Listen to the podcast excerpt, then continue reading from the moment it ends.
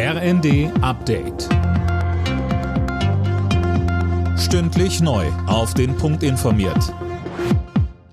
Ich bin Gisa Weber. Guten Morgen. Bei der Deutschen Bahn gilt seit heute der neue Winterfahrplan. Die Bahn weitet ihr Angebot deutlich aus, allerdings steigen auch viele Preise. Fabian Hoffmann berichtet. Flex-Tickets im Fernverkehr etwa kosten durchschnittlich knapp 5% mehr, Bahncards und Streckenzeitkarten ebenfalls. Die Bahn begründet das mit gestiegenen Kosten. Schneller und häufiger soll es mit dem neuen Fahrplan künftig vor allem auf viel genutzten Fernverkehrsstrecken zwischen den großen Städten vorangehen. Von Berlin aus etwa gibt es mehr Züge in Richtung Köln oder München. Einschränkungen für Reisende gibt's aber ab Juli auf der Riedbahn zwischen Frankfurt-Main und Mannheim. Sie wird general überholt. Nach drei Tagen beendet die SPD heute ihren Bundesparteitag in Berlin. Inhaltlich soll es vorher aber noch um die Bildungspolitik gehen.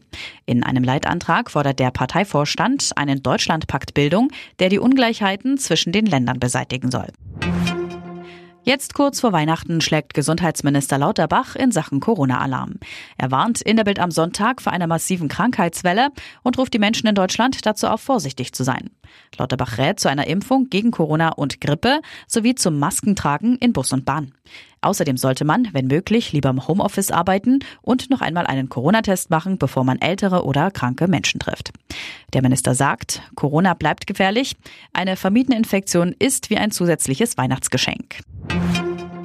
Heftige Klatsche für Bayern München in der Bundesliga. Der Rekordmeister kam bei Eintracht Frankfurt mit 1 zu 5 unter die Räder. Leipzig hat das Spitzenspiel in Dortmund 3 zu 2 gewonnen. Außerdem spielten Union Gladbach 3 zu 1, Wolfsburg Freiburg 0 zu 1, Bremen Augsburg 2 zu 0 und Heidenheim Darmstadt 3 zu 2. Alle Nachrichten auf rnd.de